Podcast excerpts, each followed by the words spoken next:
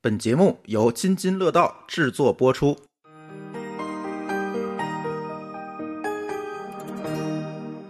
各位听友，大家好！哎，这又是一期乱炖。那今天呢，呃，我们的乱炖有跟其他期的乱炖有一点不一样哈。第一，哎，我们今天终于当面录音了。为什么啊？我要解释一下，是上期节目那期节目某高老师的那个音频出了极大的问题，导致我剪了十个小时才剪完。所以这期，哎，我今天把他们抓来啊，当面录音，而且。呃，可能之后我们当面录音的机会会多一点，毕竟这个疫情现在没有这么严重了，是吧？所以呢，我们希望每一期乱炖，哎，都当面录音，这样的话，我觉得效节目效果会更好一点。呃，第二个不一样的是，这期乱炖我们只有一个话题，一个大话题。对，一个大话题，因为最近啊，这个有很多朋友问我，当然不是咱这个 IT 行业的朋友啊，问我，哎，我要不要学学这个编程啊？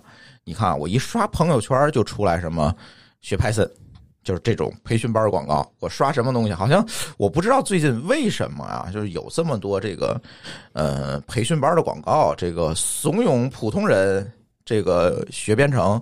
那天朋友圈里有一个这个程序员朋友说：“这不是逼着麻瓜学魔法吗？” 我觉得虽然说的呃说的有一点奇怪啊，但是我觉得可能也差不多。所以今天请来还是老高和某高老师，咱咱几个一块儿聊聊啊。这个你应该学习一门编程语言嘛，尤其是普通人，尤其是学生，咱还另说啊。人家可能说想转转专业啊，在大学期间多学点技能，我觉得都还可以接受。问题是问我这些问题的，几乎都是一些嗯油腻中年就都是要问小孩儿了是吧？啊，不自己哦，那自是己那那是因为潘石屹带的吧？对，那个游戏中年先学的嘛，所以今天我我觉得咱今天可以聊一聊这个。当然，这期节目我觉得是讲给小白听的，不是讲给这个专业的这个开发者听的，因为我相信我们的开发者朋友呢，可能都理解这件事儿 。我觉得他们会说不要学编程，对，那就聊不下去了，你知道吗？这也不一定，这也不一定不。一定。嗯， 但有人干那干得累，他也觉得这个东西确实是一个苦活儿，对吧？哎，对，但是还有赚钱多的呢。那那那那就是围城嘛，对对吧？对，所以呢，首先啊，第一个问题，嗯，想请这个我们在座的嘉宾聊一聊自己学编程的经历。为什么我我我请到这个二位啊？就是我觉得还是比较典型，呃，几乎都不是计算机科班出身的吧？对，不是，对我呢，我算，但是呢，其实后来干的事儿呢，其实跟计算机算工科去了是吧？哎，对，其实也没有，就是学的东西跟干的东西其实完全不一样。嗯，但又对干但又干回来，但是又干回来了。对，呃，所以老高先来吧。对，其实老高这个经历是个传奇啊，大家都可以百度到。那但是特别想听这个老高现场给大家还原一下，哎，哎，你为什么对编程这件事儿突然学习起来了？我知道当年可能知道编程这事儿人并不多哈，呃，那时候应该是有个大背景吧，就是当年应该从改革开放之后，其实这个就是大家说要对第三叫第三生产力吧，嗯，对吧？那其实这个就有一有一股热潮，就是叫科学技术是第一生产力，嗯，是第三还是第四第一生产力，第一是吧？好，嗯没这没关系，这不重要，啊不重要。要，反正是生产力之但是一那时候就是我的印象中，在我小的时候呢，也就是初中，甚至说是小学吧。那时候就是你有一堆的这种这种叫什么？我们爱科学啊、少年科学啊这种杂志可以看，嗯包括小学科。老高岁数比较大，你是你那是哪年？那是哪年？我我我是八九年初一，不应该是八八年是初一，八哦八年上的初一嘛。嗯，那个时候就你就发现了那种杂志，那真是遍地都是，对你不想看就能看得到。啊，对，然后正好学校还组织定，呃，对，那时候是我们都有这习惯是要定的嘛。对，那呃，我记得我的印象中是我有突然有一回在一个中应该是中学科技的杂志上看到了，就是就那种叫就类似卷卷首语吧，就在讲说计算机在所谓的这些科技这个里边能够发挥的一些作用啊，哎，觉得这玩意儿挺挺好玩儿。啊，当时正好是我们学校边上有一个少年宫，嗯区的少年宫，在嗯它我们我们学校就在它边上，嗯就就一墙之隔。我们有时候总在那路过，就发现它有时候嗯这门口就摆了一盘儿，说我们这个有个计算机班儿，哎，觉得挺有意思，就就就去看了。其实当年那时候我最开始不是想上计算机班儿，是想上航模班儿。嗯那航模班儿怎么说太贵了，上不起，在航模班边上就是计算机班，哎，觉得那个更好玩，就去了那个，就嗯这么一个原因说。但是另外觉得说，确实可能觉得有意思，这是一个很大的一个，就是或者从兴趣驱动上讲，哎，觉得你是学了之后才觉得有意思，还是没学你就觉得好这事儿有意我觉思得？没学就觉得很好，那你都没学，你怎么知道它有意思呢？因为它上面有图啊，明白吗？这是图文并茂嗯的，只不过说你就像就像就你好像说，比如说就是咱们说一个最简单的例子啊，你是一个小孩儿，因为你自己说也就是小孩儿，你突然发现一个盒子上面能玩游戏，嗯，带个屏幕啊，你是为玩游戏去的，不，当然当然说这是一个驱动力了。嗯这虽然我到最后就不就不怎么玩游戏，真的有就有一段时间会玩，但后边你觉得你玩游戏没意思，写代码才有意思。嗯然后呢，你自己写个游戏才有意思的时候，那才是一个更原始的驱动力了，对吧？嗯，呃，然后呢？然后你就开始在少年宫学编程，等于你这编程是在少年宫学的，呃，等于在那儿入的门儿吧。但是上天宫呢，能教你的东西也就那么多，对嗯吧？给你打个洋灰三角形，嗯对吧？正着打、竖着打、反着打，反正就给你打完之后，哎，你觉得挺有意思。嗯，但是你剩下的学游戏怎么做游戏，那就你自己去买书。嗯所以我们就是经常买的书，一看印书一千册。嗯对，我记得很很有印象，有有本有本书就叫叫就意思那个大概意思我记不住具体书名了，就教你说怎么拿这个 i 拿 i 拿啊拿这 Apple Two 教你写游戏。嗯那本书上面印册就一千册，嗯，就那时候可能很少有人买，对吧？对只有所谓的我们这种所谓的爱好者啊，这才把它当个宝去看。所以这要有一个前情提要，就是我觉得现在正在听节目的很多零零后已经怀怀念不了那个想不到那个场景了。为什么？他可能第一反应说：“老高，你为什么不说网上查查呀嗯，呃，我第一次上网应该是九六年那个时候，嗯那我八九年开始学电脑，那时候还有七八年的机会才能用到网嘛，所以那时候就这样，我们那时候就讲的说，我们那时候怎么来来去说这些爱好者咱们这些人怎么来去交流，真的每人拿一个磁盘盒，我到那烤一点儿，我给你烤，你给我烤，交换型的，？”嗯对，对吧？对，没有网，呃，某高老师也说说吧，啥经历？但是我觉得你干的最后干的其实不是编程的活儿，我其实一直也没有做编程的活儿。对，我最早啊，说我比我比老高年轻很多啊。八零后是吗？他零零后，我们八零后呢，这个我这个经历可能也挺典型，估计很多听友是有这个共鸣的。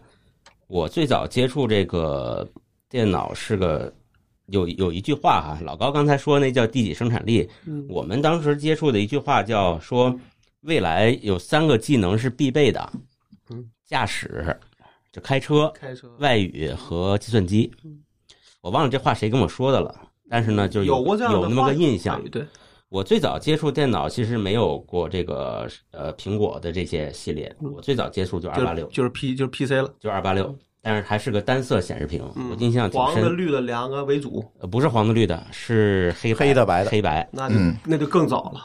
啊，就是二八六嗯。然后呢，是从打字开始的，啊、这很五奇笔怪。啦，不是那个是那个程序，我记得特清楚，叫 TT 我知道啊，就是拿来练键盘的。练键盘的是练英文打字的，呃不是练五笔的。对五笔那叫 WT，哎，对，对对，那是后来对，我第模模仿那个做的。对对对，我第一次接触电脑那是刚上初中，你初中什么时候？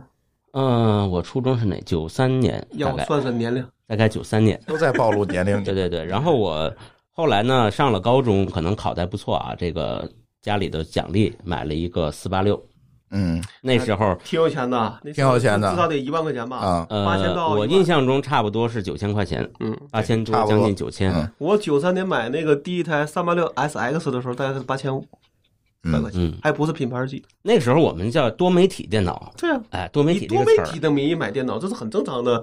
对呃就是忽忽就忽对悠父母的这个方式不是忽悠父母，而是说给家里买电脑一个理由。为什么呢？以促进有学习的呃，不是，那是什么呢？你说的这个促进学习名义叫什么？就是买游戏机，管它叫学习机。嗯哎，这是促进这个叫学习，购买游戏机的理由。但是购买电脑这事儿大了，嗯，因为它的决策成本更高了太。贵，啊，当年买一个那个任天堂的那个盗版任天堂，可能也就是呃一两百块小钱，霸王，哎，也就一两百块钱。我印象，因为那阵儿工资可能是八十块钱嗯，啊，对那机器可能几块钱那哎样一个半月工资，但是买个电脑这事儿大了。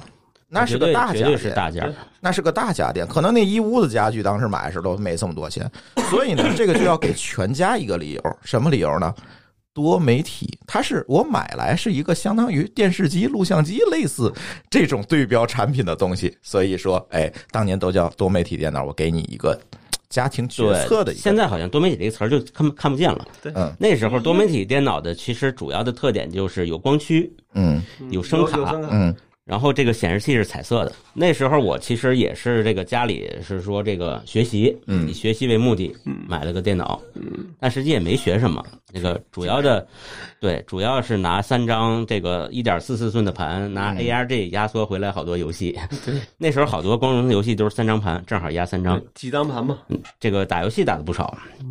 后来可能是不知道自己当时怎么想的啊，我这个用的第一个开发语言叫 Q Basic 就是嗯背就是背这个，咱就背这个的是各种 DOS 里变各种变种， DOS 里边带的，对对，那就是是微软那是出的简版，它叫 Q 那是 Basic。那是简版，拿这个 Q Basic 呢，这个写过点小程序、小游戏什么的，嗯就后这个初中不是这个高中阶段就这样过去了。嗯，然后当时也尝试过各种各样的东西，嗯比如说什么呃 Fox Space 嗯啊， f o r t Base，对，还当然主要用的就是 Q Basic。我估计啊，到现在这 Q Basic 对我的影响是什么呢？就是我现在这个会用的、用的还可以的开发语言，嗯都是脚本型语言。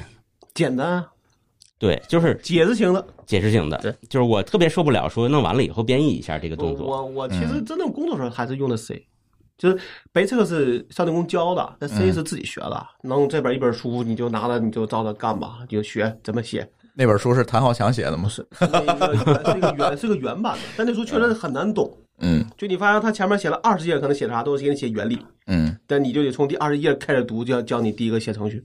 那时候还不流行 Hello World 呢，对对对，他那本书可能我就不知道扔哪儿去了。嗯但那时候你就发现说，你可能你要自己学的时候，你发现你这个跟别人教你是不一样的，嗯对吧？对，所以一般来说，野路的人基本上自学能力都都强，因为你得自己学。对，你也自己去在学习当中去理解它，去实践它。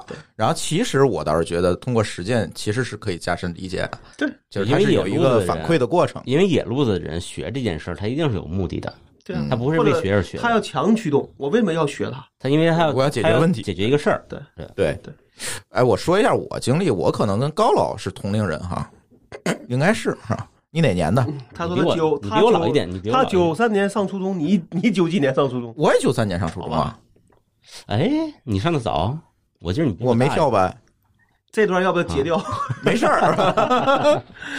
啊，呃，所以嗯我其实跟高老的经历差不多。然后呢，也是九六年买的电脑，但是此前呢，其实最早接触计算机应该是在初中的时候，就是初中有计算机课。然后呢，我们学校斥资买了三台 Apple Two。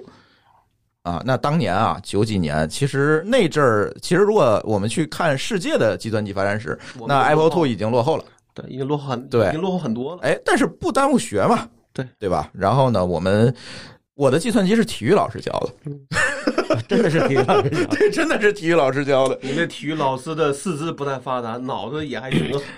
因为是什么呢？当时其实从根儿上来讲，要求开这个课，但是其实每个学校不重视，它叫副科，甚至计算机是副科里的副一个科，礼拜一节课，呃一个礼拜一节课。对，基本就一个礼拜一节课，然后呢，也是就像你说的，啊，打个三角，然后呃打个正方形， 就基本上就是这点活儿。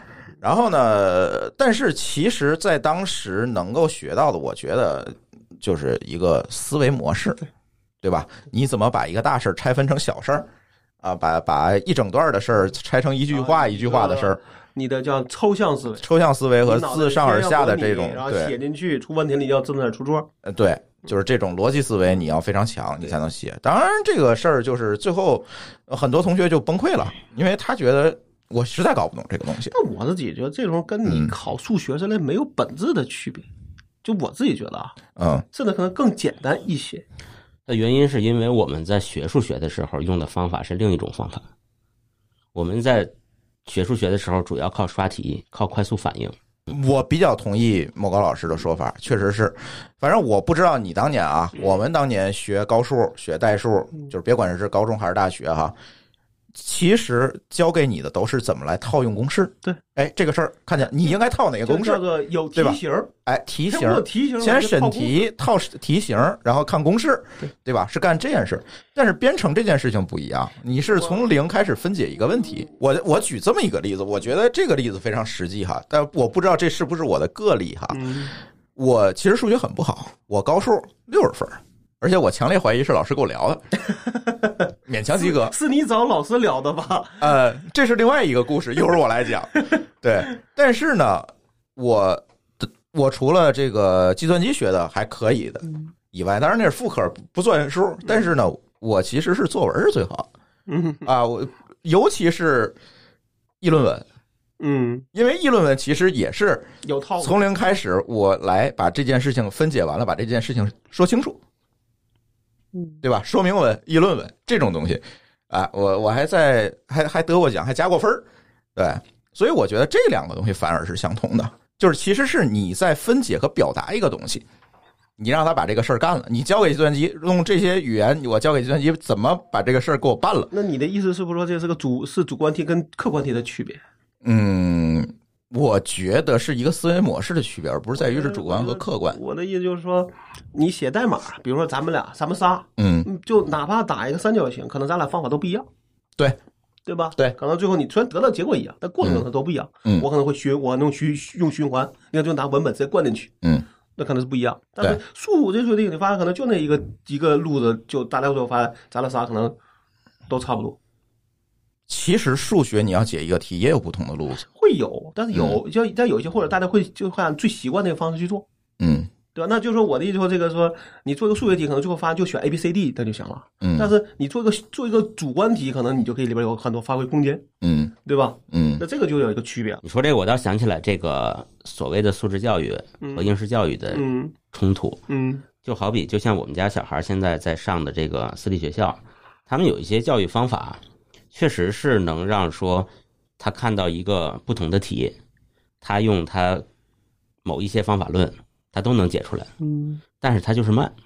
嗯比如说高考的题给他，他拿四五个小时，他可能能做的分挺高的，但是绝对在规定时间内做不完。嗯，但你说这个事儿，如果对他很长的人生来说是好事儿还是坏事儿呢？也说不好。对，也许是好事儿，对吧？因为但是也没什么事非得规定你必须在那时间做出来。对。但是呢，因为咱们现在人多，就被迫变成是一个你必须要快速反应。嗯。所以，那我们现在的大多数的教育就变成训练你快速反应，对，而不是训练你去解析这道题。就为什么说社会也是个大学呢？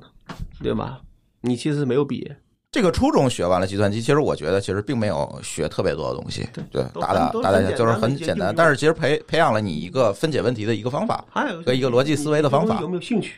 啊，对，然后确认自己对这个事情有没有兴趣，我跟你说，我们那时候基本上说，可能一个班二十个人，最后发现嗯就剩我这一个独苗了。我们且差差不差不多多差不多，我那还是叫课外班儿，嗯就，按理说大家都是有兴趣是来的，对，但你那个班是你在课堂里上的，严格上我的应对该，我觉得至少应该你的留存率应该比这个比你的那个这叫什么校内的班要高。但后来发现就没有，基本上我遇到所有人见面都跟那个行业没关系。对，是对。而且特别有意思的是，老高刚才说他那个上学的时候报少年宫，然后呢报是没报航模，报计算机，他俩挨着，对啊他俩挨着。因为航我模更跟你航模更费钱。我跟你正相反，嗯，计算机班被报满了，我报的航模，但航模应该是更费钱。不然的话，我小学阶段就开始学计算机了，就不用初中阶段学了。嗯，对，因为报少年宫都是小学四年级报，那阵是，我那时候其实那每个城市不一样每啊个，城不一样。对，每个城市不一样。我们那个可能没有那么强制，嗯，所以这个初中迷迷糊糊的，反正就过去了。然后后来玩玩航模好吗？航模好啊。就是当年这个玩航模玩的好，还能开真飞机呢。现在肯定没戏，家长不 敢不不敢把孩子扔那儿去。航模对算是运动项目，对对对，航模我也加分了，体到育最后嗯项。，对，那体育项。呃，然后上了当年那个初中毕业都流行上这个中专哈、不流行上高中，中专出来是干部。对啊，流行上中专，然后我也这个不落俗套的考了一个中专，然后这个中专呢，哎，有一点意思。当年这个上中专的时候，正好赶上一波热潮，就是计算机等级考试热，嗯，哎，都要考啊，都得考。那学校呢也应景儿，对，我说们那会儿也考。对嗯，一样，你看咱还是同龄人，我那时候也考过啊，你看那跟你不是同你事 你你说是等级考试，不是那个程序员那个是吧？啊，等级考试一，级、二级、三级、四级，对，我一二三我四应该，是二 B 吧，还是二什么玩意儿的？还嗯二 A 啊？那时候好像这么你二 B 说的吧 你二 B，你们俩加一块儿也是 二 B，对吧？呃，然后呃学校就很正应景儿，因为我们还是一个哎很牛逼的学校，是吧？然后呢，也弄了一个机房，然后哎，你们就是头一批的这个客人，还不是客人，学生啊，这个考计算机等等级考试，交钱啊，交钱，呃，一个人也不交多少钱，我也忘了。然后呢，就都抓来学，呃，有考一级的，然后有升二级的，一开始当然都是考一级了。然后一级很轻松的过了。然后呢，当然过一级，其实大家知道都是一些最基本的东西，它其实不涉及到编程。对。然后紧接着就接二级，接二级的时候，我发现，哎，似乎编程这事儿没有这么难，因为当时选的很那是很简单的对选的 Full Space，对那个东西呢， f o r t r 和 Basic 吧，两个呃，可以两个可以选，对数据库跟编程，对，发现不太难，然后就考吧，然后还考了一个，反正他多少分以上是优秀，反正反正就考了一优秀，然后感觉也还行。然后呢，哎，这个时候学校就提到了，哎，好像你们这么多人，就你一个学出来的，但其实这是前面有底子，啊、对吧对，前面有底子不说，我觉得这个还是咱就说回我们节目的主题啊，就是普通人要不要学编嗯程。我倒是觉得这是一个你自己逻辑思维能力，或者说不好听的话，就是一个天赋问题。你想，大家起点都一样，学东西也一样。那些人在中学他也学过计算机嗯课，他也不是完全没有接触过为。什么你跑出来了？，对，是我花时间更多，不是，嗯对吧？那个阶段不都是玩儿吗？就说白了就是你适不适适应，或者对你天你天你的生思维模式适不适应它？对，嗯对，其实我觉得这是有一个耦合的问题的。啊然后学校说，那那干脆你你教 吧，就是老师教的很费劲，嗯就是这个时候发现老师他对这个东西不行，然后说不行你教吧，就是你就当勤工俭学了。我说没有这么勤工俭学给的不吧给？钱呢？啊，给钱给给钱给钱哦啊，还可以免费上机，哦，哎，这个当时这个很有吸引力。那是也那就就是你买不起电脑啊很有对限那的。基啊石那是要花94钱年的。对对，那是花钱的。我那时候能混到，我可以随便随时取，对，都不找我要钱了。对我们也是，就是混就不用要钱了嘛。哎，我觉得这个还给不给钱两说啊，那个能有机器用，这个在当时不像现在家里都有电脑是吧，或者手机就到了。你想，你家里有电脑，那是得家里的至少得是一个富相对比较有钱的家，对因为你不一定能买得到，对对吧？对，或者不知道怎么买，对，这有很多问题。然后呢，就教计算机，教计算机的时候，我发现这里有红利，就是老师也要过过级。这个时候，你看我这个学的不好的科目就可以做一下交易了。哦，原来是这么个原因，就哎老是主动找你聊是吗？ 对， 对，这个人生巅峰了啊！对我，其实我学的不好的一科叫材料力学，嗯，就是永远搞不清楚那些公式。所以你你未你未来也知道自己可能永远也用不上，对，那个东西你给我六十我就满足了，但是我通常答完卷发现都是四五十分。学学学霸总有学渣的时候对是吧，？但是我们那位材料力学的老师就计算机永远搞不清楚。这哎嗯个这个我觉得有时候是你确实是一个是天赋，一个是你的思维习惯，有时候你掰过来。对，所以开小班嘛，我告诉你啊，我考过，我一级、二级都考了，对吧？我告诉你这个事儿怎么搞应试教育，对吧？怎么把这个东西分解成，哎，你到哪儿答，就这么拿几乎差不离哎呀你就能一二三拿个一二三60分拿六十分够了。够了，嗯，好，他果然过了。然后我当年的材料力学哎你的也过了， 就是这么过好了。吧，对，然后呃也呃，后来还操作了过很多，是吧？就不提了，反正都是这么过的一。门强是吧？ 对，然后哎，但是这个时候就是后来就赶上机会，就是 就是外企过来招生了嘛，就我我就跑到那个摩托拉上班了。这个咱节目里也是也聊过，就不教他们了，然后也不知道他们怎么鼓的，反正也鼓捣了好几年。突然我们毕业的时候，当年是在摩托拉实习，然后毕业的时候又跑来找我说：“我为你争取了一个留校名额。”嗯，我说你们是不是又缺计算机老师了？然后说你留校吧，留校有好处啊。我说有什么好处？天津户口是吧？我本来就天津户口，谁要他的？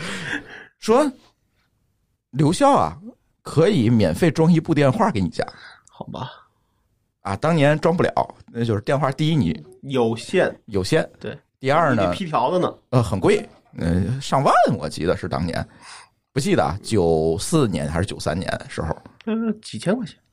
对，很贵。我说一个月工资多少钱？一一月工资呢是四百块钱哦，那真不少了。啊，当年啊，九四年啊，嗯，我爸妈那时候，我印象中才三百块钱。就是相对来讲，反正就体制内那个工资标准，还有福利啊对吧？他不是光看工资的，呃，福利不是装装个电话吗？ 然后我说，我当时在摩托罗拉已经拿几千块钱了，嗯，那肯我说我凭什么呀？你给我理由，对啊呀，说不行，你这个当年属于定向招生，不能你得赔去，钱好吧？啊，你得赔钱。我说赔多少？要赔三千六百块钱，我说我给你。这叫妖出的人 就是不怕这个，对。然后这个咱其实，在节目里聊过，然后咱就是说编程这件事情，但是后来就是还是在做这方面。其实，在摩拉做就不是这个事情了，但是一直也做编程这事儿。后来其实给我呃触动比较大的一个事情，就是我拿 Forcepace 写了一个东西，写了一个通信录管理。嗯，哎，现在很弱智的东西，是个手机都有哈。通信录管理再加上啊记事本儿，嗯啊，就是类似 Evernote 的那个东西，然后就是那那阵儿有一个名词叫 PIM 嘛，就是个人信息管理系统。那种叫那个维兹啊，那个啊，对，嗯拿 Forcepace 写这么一个东西，然后拿给它编译成 ESE，那嗯当年有东西编译成 ESE，然后灌了张软盘放电脑报卖，放哪儿卖？电脑报中缝哦哦哦哦哦，对，这个还卖了不，少钱这我是有，但你还在那儿卖过呢，是吧？啊！我当时卖过，好吧，你你你你， 这个这这这注意啊，注意你的我说是看，我话，啊是看过的人，对我是买过，我在那个叫什么电脑爱好者吧，啊，电脑还 有这哦那我还买很很多，我最我还鸡买过贼这的个是，东西我把这个东西又寄给电脑爱好者参加他一个软件开发比赛，然后还得个奖什么的，我记得。好吧，但是，哎，当时突然觉得，我操，能拿这个东西赚钱了，就是因为你知道，当年计算机这个东西，它没有办法形成一个非常明确的生产力，他那时候讲的都是从那种企业的角度对来说，是而不是从个人啊，对对对吧对对那些都就因为你原来都是一个就都都不是那种个人 P，就虽然叫个叫 PC，嗯，但中国是没有个人 PC 这一说，对都是工厂有，对，但工厂做都是啥那种他妈的项目类的，对，但是个人那时候才其实这个因为你的普及率在上升，嗯所以你这个需求是在在在往下沉的，你说的没错，所以我就认定这件事情，我写的这个软件儿，按现在的说法叫什么叫 to C 的，嗯，对吧？是面向个人用个人的。，之前好多东西都是 to B 的，那既然 to C 的能卖这么多，证明什么？个人市电脑的这个市场有了嗯，存在了，而且它在快速的起步，那我干嘛就不蹦出来我干这个事儿呢？对吧？你在摩托罗拉，也就是死工资哎，。也就是那点事儿了，是吧？你能告诉我你那时候你最多一个月能挣多少钱吗？在摩托罗拉，不在那个中缝儿，在中缝挣了，反正比摩托罗拉从头到尾大概收了多少钱？可能有几千，大几千块钱了，也不少，不少了，对吧？那等于一个月工资就等于白来了嘛，而且比我工资高，比我而且工合资理合高，法，对啊是。吧？都是你的劳动嘛，对，所以你就是未来的邱伯君。后来发展对，成当年我忘了写一个东西叫 WPS 是吧？你叫 李明吗？然后哎，我就觉得这事儿可以搞啊。当然后来就是一直干这事儿。当然我其实我第一个学的这个编程语言，呃，两方面，一个就是像大家说的，可能就是叫单机的编程语言，可能大家学都差不那多时，候还没有网络，就是学一个脚本语言，我说我说 f o r c e b a s e 之类一个叫解释型的，的解释性语言，再学一个编译性语言，一般就是 C 在 C 一啊般那时候白客加 C，啊，就这两个也就是这东西。再学个数据库，对，但是印象最深刻的还是后来有互联网之后哈、 就是呃就是开发这个网络应用的语言，对，然后等于又学了一轮。但是我觉得后来我就觉得一个事情就是这些编程语言全是一样没的，有区别的。对，无非就是语法黄、木架慢构、行风格，对，都是这个都是这些东西。后来其实发现，哎，你学 A。再学 B，再学 C，其实这个难度，这个难度曲线其实是在不断下降的。但是你的熟、你的熟、你的熟练度不一定高，嗯，对吧对，但是我能写，我能快速理解它就可以了但。是有时候你觉得没就没必要啊，因为你对一个公司里边用很 N 个语言，你后面怎么招人呢？对，对吧？对，其实整个的过程呢，学计算机过程基本上，我觉得大家可能都差不多，因为这个年龄的人可能是从那个阶段接触的编程语言，其实并不是像现在被大家捧到天上说你必须要怎么怎么样，而是说当年是你，甚至可以说你不学这个东西也不能怎么样。那时候我对吧相对来说学还都是一些简一些简单需求的驱动，嗯，无论是为了考试，无论是为了兴趣，还是嗯为了啥，对吧？对，但现在就很复杂了，对吧？嗯可能很多人他是为了开班儿，所以让你学。想法不一样了。但是提这个想法之前，我我我其实想想再采访采访二位啊，你们觉得在当年这个，我们可以叫远古时代啊，计算机发展一日千里哈至，少在没有啊远古在时代没有联机的时代，没有联机的时代，你们会发现有一个现象特别有意思，现在再也没有的现象，就是刚才像某高老师说的邱伯军这种现象。个叫个人拥个人，就是叫什么？就是一个人做一个软件，对对吧？当年这个邱伯军是一个人写了一个 WPS 然后得了一场，代言嗯对，还是反反正得了一场病，啊，也累对的嘛，累他吃了 N 箱方便面，啊，对，说是这么说，这都是传说啊，咱没自身见着。嗯呃，然后朱冲军写的什么 CCD 这是一啊，就是嗯周志农的自然码，反正那时候一堆人，包括什么王江民二点一三。 KV 三对百，吧？对吧？KV 三那时候不叫 KV 三百，叫 KV 一百， KV 一百，一般升级最后升级到 KV 三三千了都。嗯，对他改他改名嘛？我记得是 KV 三百的时候是最火，对，那时候最火，对那时候就是已经达到了你的普及达到一定地步，病毒是一个很容易遇到的事儿。对一百的时候其实还没有那么高呢，对对吧？包括那时候那个国家安公安部做那叫什么来着？Q，嗯嗯，我们那最早就用的 Q， ，KO 对，一开始用都是那个，还是正版，你可以去联邦去升级去。呃，对，其实这些东西都是个人时代的产物。对，但是你看现在其实没有了。现在都是团队作战了。对，对，一都个没是有你的需求相对来说已经很复杂了，一个人干不完。第二个说这个东西对对对你的这个需求分析也是相对来说更要就要求更更高了，嗯很难说一个人从头到尾什么都会，对，对吧？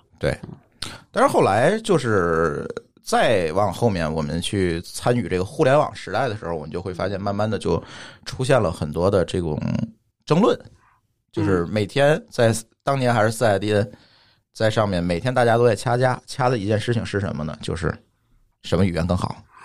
这是一个嗯，其实没有劲的一个话题，你觉得为什么大家会这么掐？因为你喜欢他就就就见不得别人比别人的东西比他好，嗯，那话叫什么？文无第一，武无第二，语言也会牵连到里边。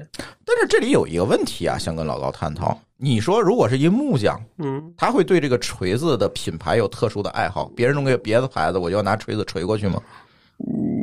其实它都是工具嘛。对，但是我觉得就像我昨天碰到的那个情况一样，我昨天早上聊天儿，然后正好嗯碰上一个人，他说在哪个公司，然后正好聊，因为了解事儿了，我就我就我就问他我说你们在用的这个库是谁是谁的？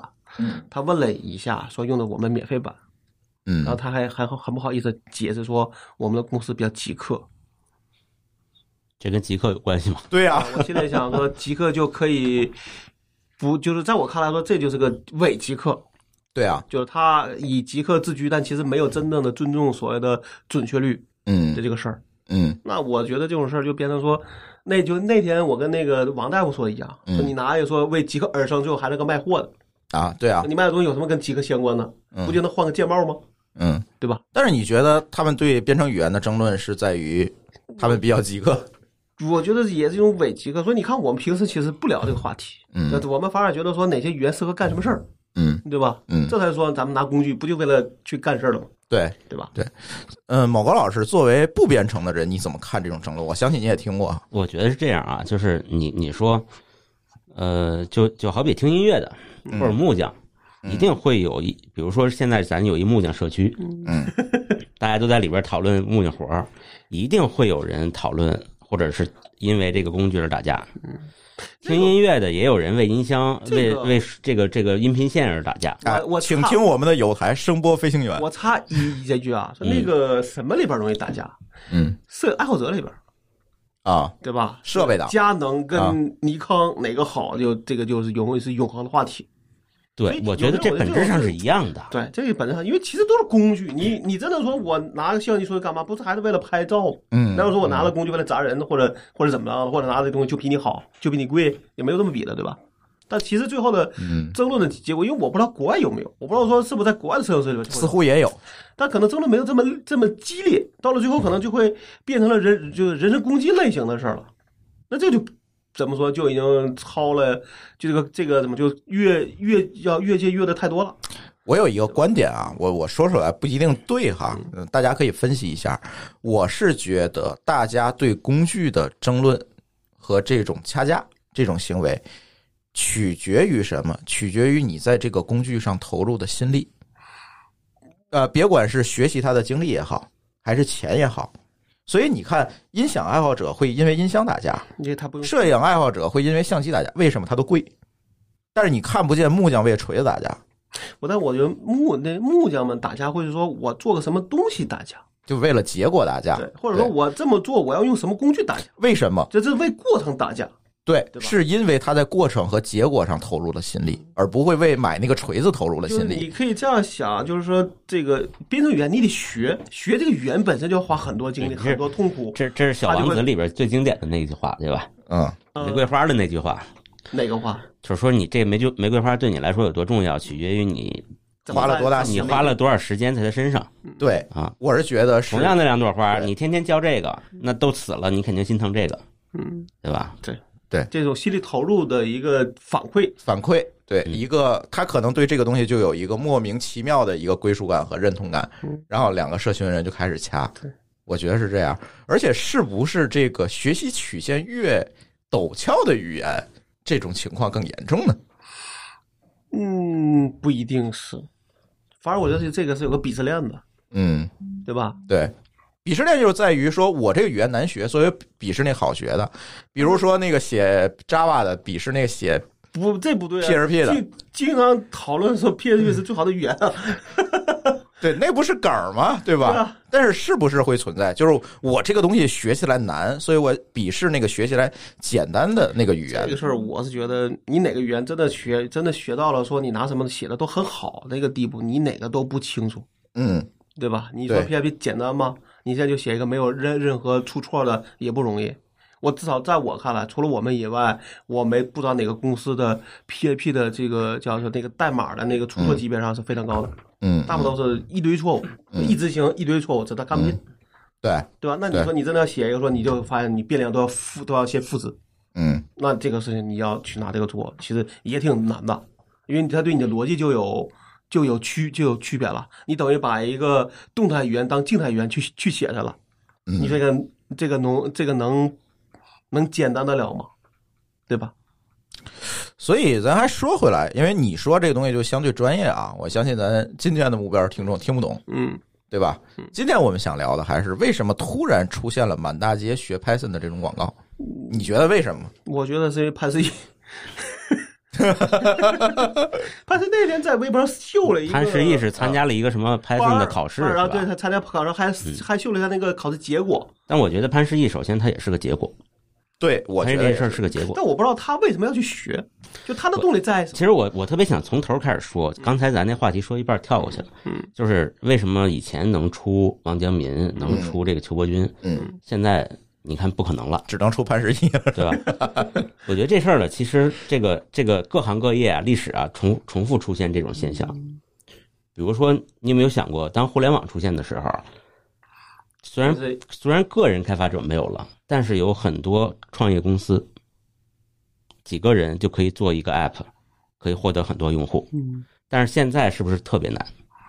嗯，现在巨头都把各地方都占满了，对，你再出一个特别难，它其实就是一个稍微放大版的以前，嗯，对吧？就是你就意思就是说原原来有很多市场空白，对吧？一个很容易去填补呃一个。再牛的公司，他不可能把所有空白都做，就像我一只要颗做一个，对我填上这个空，那我就容易出出名，容易赚钱。对但现在空都没有了，就像在一棵树上摘果子，那个矮的那果子，我伸伸手就能够着。它结果就对都被摘没了。其实对并不是说裘伯钧比现在的程序员真的牛到多少，嗯，真的不是，就是因为那时候遍地都是果子，因为那你有一个他人首先发现了这棵树。他他能把手伸出去，嗯，他就摘到了。现在这个地下什么也没有了，组团都摘不到我觉了。得你反你反而是这样想，就先不管老裘同学是当时什么能力，那时候至少说你以他的能力还能摘到果子，反过来说拿到现在他的能力可能摘不到果子了。一定是的，就跟我们刚才说那个我们说的老王的同学是一样的。嗯你好的时候，这个东西这个公司值四五亿美金，对吧？都不用费什么事儿，你就能知道。但是发现你现在这个没有这个所谓红这个红利之后，你可能发现这公司值两个值两亿人民币都做都做不下去。对你把它映射到现在市场，现在阿里的十八罗汉这些人再拿出来再拿出来创业，也也很难，也也一样很难。对吧？其实是一个就故是事，你现在这样想，就从大公司出来的这些人里边儿，往往他有他的一个所谓的一个惯性。比如那天是谁说的？就说这腾讯出来基本上不是做游戏就是做社交，嗯，对 他，好像只有只有这两个路，他可能阿里出来都是干微商去，呃，电商、微商，对吧？嗯直播带货，反正都嗯跟这个比较对相关。对那这个就有一个它的逻辑，但你发现这里边真正能做得好的，可能也是一万个里边出那么几个，这个比例其实可能不比咱们所谓的这个非出来的人高，就是因为高，其实高就是特别因为现在市场太拥挤了对。嗯就是这里边就发现说，第二天就加上你也有各种天时地利人和搞不定的事儿，那你也没有写，没有哪个地方写的规则说阿里出来了就给他多少倾斜，你能拿你能拿到钱，但是这个市场的这些规则没有给你倾斜，最终还是靠市场规则来认可你的这个公司的价值，对吧？对。那我们说回这个满地的 Python 班儿这件事情，跟你刚才说的这个逻辑有什么关系呢？我觉得是我觉这得样他们，学了也没用，我觉得是这样啊。 你不能这样，互联网时代，特别是最近几年，这个这个其实程序员这个群体，这个收入远高于其他行业。嗯，可能大家作为程序员说：“哎呦，不行了，我九九六了，我太难受了，我今天我天天加班到晚按上按单十位一时点间，算还是高的，对我天天加班到晚上十一点。”那你去看其他行业，人家也得到十一点，人家一个月五六千块钱的有的是，你五六万都觉得少。就是这个这个行业远高于别的行业，大家还会这个所有的行业，因为现在大家嗯渠渠道啊、媒体啊很发达，嗯互相都知道了。嗯，然后这个外边行业的人就会想，哎，这个行业为什么赚钱这么多？就是因为你会它跟我的差别是什么会？个 Python，嗯，我我比如说我是一个卖货的，我是四 S 店卖车的，嗯 这个朱峰是写程序的。我说我问朱峰，哎，你一月挣多少钱？他说，哎，我就累死了，九九六，才挣五万块钱。我心里得咯噔一下，对吧？你打一顿，我要对这么说，我我九九七，我我我可能上半年疫情我都没开张，嗯那我想我俩差别是什么？哎，他会写程序，我不会。嗯那我想弥补这件事儿，我想拼命的进入他那个行业，赚他那么多钱，那我当然是去找这种这种班儿就这么来的呀，一定有需求吗？但我接着我刚才说的话，啊我觉得这事儿就是变成说，你这种速成班儿能帮什么？那个事儿还想不到那呢，是下一步，嗯对，就是我说这个问题，就是说他觉得说我会个语言就那就行。那你那么说，咱们从小就学数学，那有多少人是能能够去参加奥数的呢？对吧？按理说大家都学的都一样，你奥你奥数东西也就是那些题嘛。你说你真的不会，可能你就说你这些东西真的能选手一个小时弄完，你可能花三天你也能做，但不然你不是那个选手。那肯定里边有些所谓的叫什么筛选机制，导致你在里边就是就是没法能够在里边出头的。对吧？那好，那你反过来说，那这些班儿做的是什么？可能他真的只是能告诉你，你能会写个语言而已。但是你能在所这个工作中能不能立足是另外一个事儿。所以你现在想想说，那时候我记得什么时候零几年，有段时间特别流行游戏的培训班儿，对吧？包括什么北大青鸟，那时候出了一堆游戏的，好像就是移动互联网再往前一点儿，嗯，那时候对有一堆，班儿游戏开发的班那儿，真满大街都是游这个游戏的培训班儿。那你现在放了，那里边有多少人是真正能留得下来的？可能没，可能没有几个人。但是也还真有。对，但那个就是可能是我有一个凤毛麟角的，我有一个朋友的朋一个量友吧，我有一个朋友的朋友，嗯原来是厨师，嗯，后来呢做餐厅的大堂经理。你你觉得餐厅大堂经理好像还不错啊，但是赚的真是少。就是我们就当我们就也挣很累是吧？当当我们挣五万块钱的时候，他真的只挣五千块钱嗯。后来他就去了一个学了一个班儿，嗯，但这个班儿呢，因为他不是学 Python，他学运维嗯再慢慢进这个啊、这这可能大家都听过啊，进就嗯这不个行提是哪家了。嗯然后他进入了这个行业了，他现在应该在一个什么物流公司做一个类似于 IT 运维这样的一个小岗位，嗯忠诚了，呃，也不算中层，真的是一线的。嗯，他其实岁数也不小，但是就是比原来多挣了两三倍的钱。啊，工作嗯时间差不多，对对吧？对，但我个人觉得，因为我那那时候也有例子嘛，就我那周不周边可能往往都是很多都是自都自学的。你还记得原来那个丁那个丁凯吗？嗯就做那个那个原来在叫叫叫什么郑州班儿嗯比较有名。那那人其实他没有班儿，他真的是自己学的，三十多岁自己学的。那就说培，如果你真有心，培训班只能帮你加速，嗯但你要是没心，你也没有那个能那个天赋，培训班只赚你一一份钱，然后你可能该干嘛还干嘛去，对吧？嗯就是包括那个我们有时候就招人就就把就有时候那种培训班，我们就得去识别这人是不是他写的简历里边真的是真的是还是他是培训班出来就是编了一个简历，那我们就很多人就很明显知道说这种人你不能要，那这种都是速成的。对，你真的是大学生，至少要花两三年去学吧，学基础，对吧？你学，然后给你上课，给你搞。但你想，一个学习班可能最多三到六个月，六个月算长的了。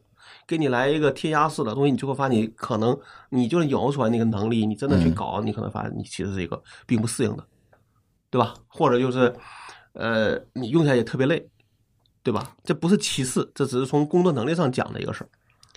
但我觉得其实这个班儿啊是好事儿，呃，我们怎么不讲呢我们不能说它是个坏事儿，只是说你不要迷信它，对对吧？，你不能迷信它。但是它啊觉得毕上个竟班给儿就了能怎么怎么样，毕竟给了很多人一个新的一个机会，机会。嗯嗯，对对，他有可能有这天赋，以前没有被发现，不像我们从小啊就报了一个少年宫只是，然后发现自己有这个能只是那个力哎路，没往这边偏。对，但是你真偏过来，人家也能干，人人家也不指望出名，人嗯家只是想要一个相对他认为舒服的一个岗位，就是一个工给作。给了你一个重新点技能树的机会，对，对，对吧？呃至于你能不能点亮，那是你的本事，那是另外一件事儿。你的本事，那不是班儿能够保证的，对对吧？虽然我们现在的一个观点是什么呢？就是说，确实作为行内来讲，因为这这期节目给小白听的是吧？从行内来讲，确实对这个培训班的这些学员们是有一定的戒心，嗯因为为什么这件事情？我觉得啊，就是像刚才老高说的，如果你是一个科班毕业的，其实你是学的什么？你是学的知其所以然。哪怕说你在学校学的很烂，但是最起码基本的数据结构、编译原理等等这些东西你知道，算法这些东西你知道，你是知道这些东西是怎么来的。而往往培训班出来的是什么呢？是知其然，知其然，我知道写这行代码能实现什么样的效果。但是给你换个方案你就不会了。我提一换，你就疯了。所以还是在人。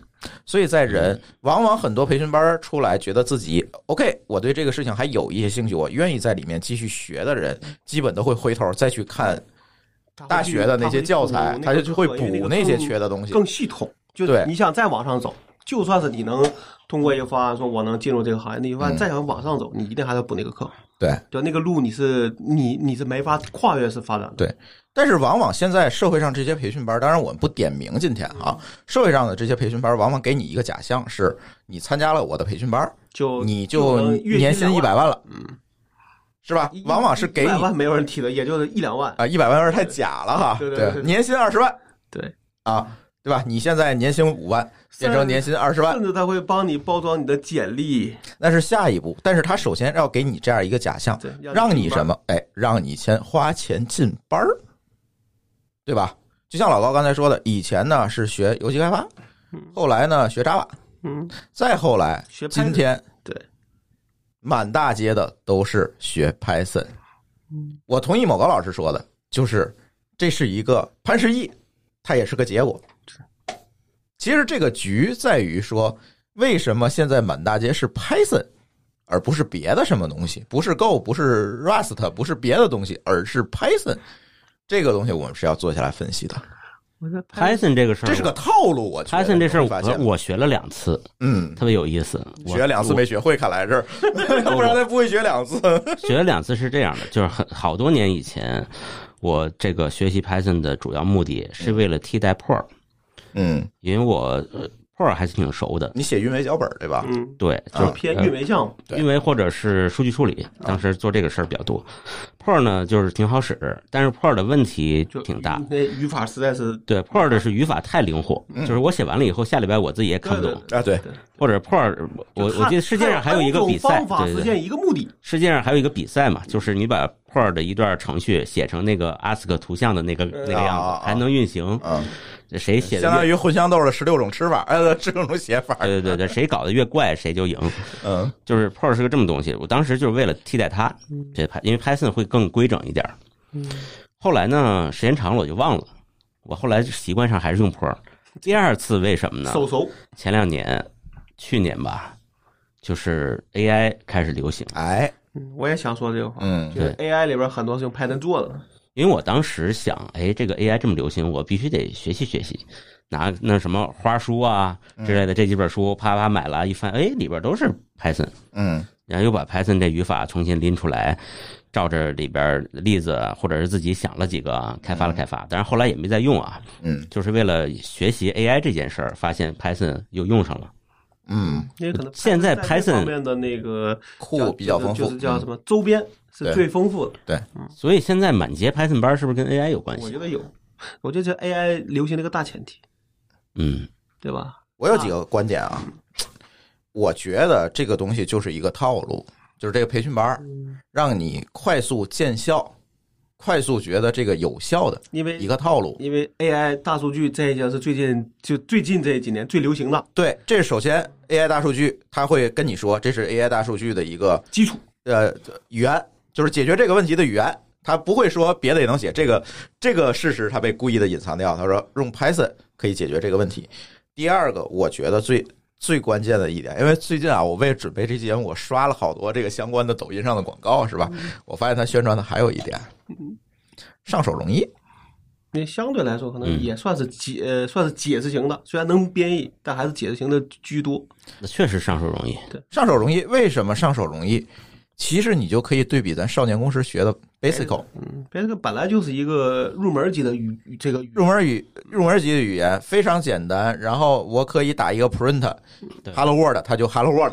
对啊你不需要了解那些内存之类的基础知识，就是对对，你要学 C 对对对背后是没有太多要求的。对对，你要学首先基 C 础好，你头几节课你都碰不着，你现在学来吧学这些东西。学 C 你得先学 hello world 这个字符串到底占几个多少内存对空间，对吧？字你节先申请对吧空间，然后对吧？这个就复杂，那就得从头教。这 Python 不用，你会打字，你照我这打，它就是 hello world，嗯，对吧？你什么不用学？就相对来说，就哦所谓这样的基础话，你前三天我就告诉你，你就能打，你能写段程序了。对别管它是 Hello World 还是 Hello China，对他来说就是零一到一的一个差异，马上就会有一个正反馈，马上见效。钱交的值不会退费了。你别说前三天写个程序，前三天可以写段这个深度学习的代码。就对就调个库是吧？不对啊呀，不 import import 紧接着他会告诉你什么？紧接着他会告诉你，现在我们要学人工智能了。嗯好，用 Python 解决一个人工智能的问题嗯，也很简单，对把那个 TensorFlow 库引进来，然后实现一些样例代码，只要你电脑配置足够，就能跑。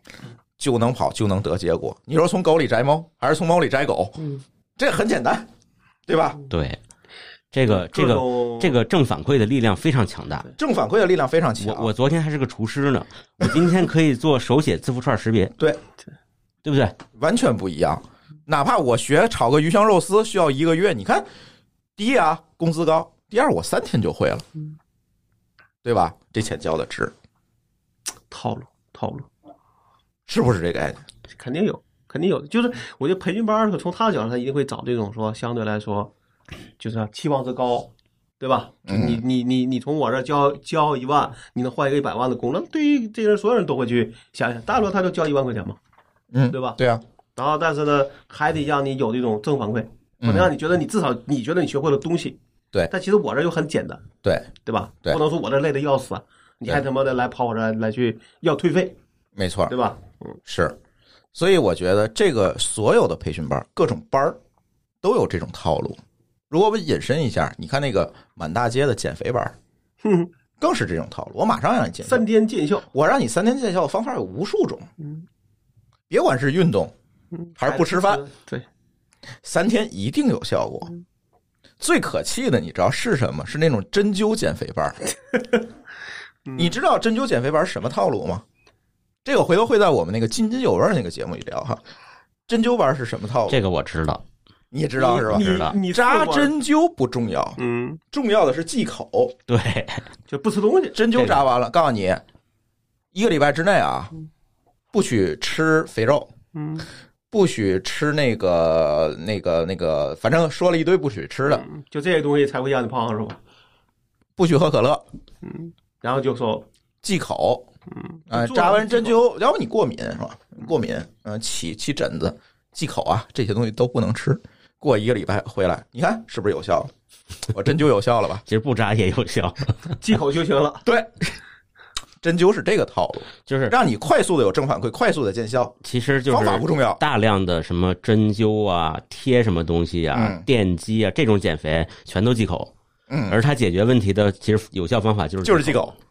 你只要忌口，它一定减肥，这你你不，扎也减肥。但你没法长期嘛，是吧？，对，因为长期它是一个非常，嗯是一个科学和系统的过嗯程，这个时候曲线就陡然上升，但是他就不管了。对，因为他就管那一周无效退款，人家叫，一周后就不管了。哎，对，都是这么干。所以现在所有这些班儿都是一个或多或少的智商税，让你快速见效，快速的产生正反馈，继续学下去，你能不能学成另说。最可气的还有一种包工作，大家听过没听过？嗯，找不着工作，免费重学。哎，这套路深了啊！听上去牛逼吧？我跟你说，这个就像什么，这个怀孕了看男女，嗯，看不准退钱，还不太一样，就是那个是最终还是要有九个月之后要有一个结果的，对不对？但是反正我看不准退钱啊，我肯定能准一半儿，对不对？他是说的嗯对这些班儿说的是看不准塞回去重生，啊，重重练，对，重练，这不包一样装包了。会嘛。这些班儿是什么啊？他会签一个单位，有的确实能输出出去，这就刚才说我一百个人可能就出来一个，嗯，哎这个学的好的哪儿都学得要好。这个是标杆儿，天天恨不着塑个像立学校门口儿。更多的那个，来重学，重学这件事情对这个学校边际成本是零，我一个人也教但，对一般人也是他教来，说对你学的人是有对于学习的人来讲因为是你巨大的时间成本你。想啊，你在这学一年，怎么可能呢？一年你你吃啥喝啥，对最后你可能发现学个一学一个月，发现自己没啥区别，那就走了。对，所以这个就是从有期徒刑变成了无期徒刑，你总有耗不住的那一天，你就走你吧。肯定没有这个你就班儿放弃了能够本身能耗得住。对，因为对于他来讲，反正一个班多少人，对于我来讲无所谓，甚至说能让参观学校的人看这件事情更热闹。你看这么多人在我这儿学，他不会告诉你，哎，那个重学十八次了 这是塞回肚子的，这是啊，对他不会这么说，所以永远他是这样一个状态在往前跑。所以说这件事情的目的是告诉大家，哎长长心吧，不是叫是吧没有没有捷径，没有捷没有径捷，径干任何事儿，我觉得就刚才我们说了这么多，自己怎么学编程，怎么大家会觉得，哎，好像也挺简单你的像我哈们。这些人哪个不哪个谁谁谁没有在说见过几点的太阳？嗨啊，从凌晨四点、五点、 六点的，像谁没见过？ 对，你就不说你几点起的， 那你也得见啊！对，这个不重要。就是我想说的是，很多事情不是说你表面看的这么简单。啊，就是个围城。他就是还是那句话，光看贼吃肉，不见贼挨打，对是吧？但是我觉得从至少到今天为止啊，嗯，这个编程这件事儿仍然是一个在职业选择中很不错的职业。那是当然。嗯，虽然说咱不能神化那些班儿，嗯但是这个不是班儿能升能就能升，这本来就是它不是班儿能解决的问题。但是呢，应该说，如果他是一个自己真愿意去转行进去，嗯他用这个班儿来做个启蒙，他喜欢这个事儿，对他用班儿来做个启做蒙。开他始喜欢的原因不一定，他也许是喜欢，也许就是想多赚钱，我觉得无所谓。他拿这个班儿做个第一步台阶儿，但是他后面能坚持住更多的因为学他习。毕竟比你自己上手学要快，要好入门儿。有人带他会教你一二有人三，带，对，而且有些问题简单，他能给你答。给对你拿本书，你说好装个环境儿疯了。怎么装？第一步，第第一页就疯了。对你上 来你装你不你都不你都不会，你都找不到，你搞不定，那你还你怎么说第二步？对吧好，你说你你你照着书打了 Hello World，结果错了，嗯你说你你去问谁呢？你周你周边都是厨师，好，你说你怎 么办？对吧？这个是一个好的地方，嗯，对吧？就至少它起了一个所谓的，哪怕说跟所谓的咱们说初中高高中那个班儿有用的，它确实有这个用处。嗯但终究最后你能不能往上走，还是你自己有没有动力。哪怕说是钱，钱也咱也算个动力的话，那你得往上走。但是你如果你发现说你的随着你的年你的年龄或者各方面，你还是你的要求你的能力是要往上走走这个走的，你这个能力一年你在这个工程待，可能发现你变到第三年，发现你待不下去了。嗯，也可能会有更便宜、更年轻人出这个出来。就咱们老说这个这个行业有这个年龄大的人的焦虑嘛，嗯，对吧？我那时候好像说是三三十五，现在四十、嗯哪天可能变成四十五，对，反正每年都在涨，对对对都在涨一 点啊所以我一直没有碰下那个焦虑。 所以，所以其实编程开发这件事儿，它的代价，嗯，就是就是咱们讲说，这个你赚钱多，你肯定要付出更多的代价。对，它的代价还真的不是说九九六这种时间代价，嗯而是成长代价。对，还有一种焦虑，就是你需要以一个稳定的斜率，或者是更陡的斜率往上成长。对，你一旦达不到这个斜率，你你就很会快被淘汰抛。弃，对，但是其他赚钱少的行业呢，很有可能它就没有斜率，对。或者斜率非常非常低，所以斜率低的另外一个说法叫稳定。嗯就你可能每一年，比如你卖车，你问他你每你每卖车都都差不多，嗯，对吧？你今年卖它，明年卖它，那你你从这个公司去那个公司，去那个四 S 店，它没有区别，但对是吧？陡峭的斜率往往可以抵抗不确定的风险。但你不知道你哪一天你就发现你抖不上去了，对对吧？对就这是个这样的风险，就是说它因为它抖，所以可能里边会扔下很多嗯人，每年都有很多人会。对对对，但是所以最终爬上去的那个人，他会抵抗很多对所以你看下面那个平缓曲线的风险。所以你知道我那时候就跟你讲那故事，说我当时原来那个公司有个同事不就是吗？嗯他是前端，对吧？嗯，我就觉得这些前这前这前端做的不好，所以那时候就就一直怎么说，就找一个理由，就说你可以去学习班儿，可以去干啊点我知道那人了去去嗯嗯去学习，他也觉得嗯自己，他觉得自己还挺怎么说，还有能力往上学。嗯嗯然后过了三个月， 跟我跟我就问我还能回来吗？ 嗯这就嗯，这就是典型问题嘛。就是其实他我他的认他的认知跟我们的认认知已经不在一个线儿上了。嗯其实我过去身边的这个同事，就互联网啊什么或者其他的 IT 公司，也有大量的程序员转去做这个别的行业。销售对吧？甚至我昨天见的人是从开发转到去做产品了。嗯，这个挺坑人的。回头关于产品的这个坑人的事儿，我们可以再聊一期哈。 那下一个问题更有意思了，我的娃要学编程。好，下面接我们的拼娃时态节 目这是个段子，是吧对这是个广告。哎啊，这个我没有发言权啊。二位有娃的可以多聊，就是你们会不会让你的娃学编程？老高先说，我我觉得我的想法就是觉得那就是看他有没有这个技能的潜潜质，嗯但至于会不会，我其实可能并不会在乎。嗯，就他要觉得就是你没有这种焦虑，对我没有教。说我必须要对让我的娃学一门编程我语觉言。得我现在我们家让我们家的孩孩子去上各种班儿，上就看他觉得有没有兴趣，嗯有兴趣就继续上，没兴趣那就换一个。嗯因为我们家现在其最明显的孩子是表现是喜欢玩儿，是嗯没有任何这个约束的玩儿。嗯这个玩意儿它不是个潜质啊，嗯对吧？因为小孩都这样，那你肯定希望他玩的时候能不能有一个方向性，哪嗯怕说你愿意学钢琴，那我们可能也会给他买一个，嗯但是可能他没有，那你买了也没有用，嗯那可能还是在里边找到他的一个兴趣点，嗯，对吧？那可能这是一个所谓的一个呃尝试的想法，而不是说你现在为了就业，嗯为了你 你能挣你能挣钱，就是你的观点还是说应该迎合他的本身的兴趣。对潜质吧，嗯就算是。对嗯，我们老现高在老师呢？嗯，嗯，我其实跟老高的想法有点像。怎么讲呢？我觉得编程这个事儿啊，如果具体到比如说 Python 班儿这种内容，它就是个工具，嗯，或者是就是一项技术。嗯而这个小朋友在一开始，其实你让他学一个技术是没任何意义的对，他现在想就是玩儿，对，对或者是好说玩儿我想锻炼他一些思想，对，但思想编程的思想和什么其他的思想，我觉得没有什么本质区别。嗯你让他，比如说，就你让他去呃学个乐器，弹个琴，或者是学一些什么数学的一些兴趣的这个内容，嗯，他最后转化到编程上，这个思想可能没什么区别。你为什么要现在去让他去写代码呢？对，没有意义。现在那种学的往往还是那种，就类似那种像那种沙盘啊那种，或者啊，弄个对弄个车啊、 ，Scratch 那种，对就是专门给小孩预备的来个。左转右啊转，哎，觉得看着就觉得这不就是我们打个小三六形的对那对对对个翻版嘛？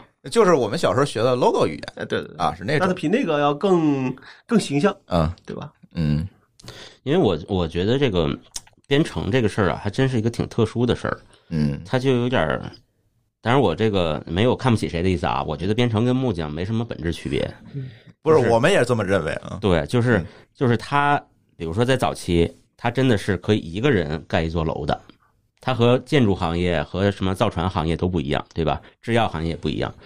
比如说你是个你你现在是个建筑行业的人或者制药行业的人，你不可能一个人用你的知识做出一个什么产品来，嗯因为它都是一个配合在一起的。只有编程这个事儿，你可以从头到尾自己干，或者无非是花多长时间的问题。或哎者写的写的东西有多大的问问题。嗯，对你可以写个东西就可以自己用嘛，你写一百对吧，年嘛，你肯定能写出来一个 Office，对对吧？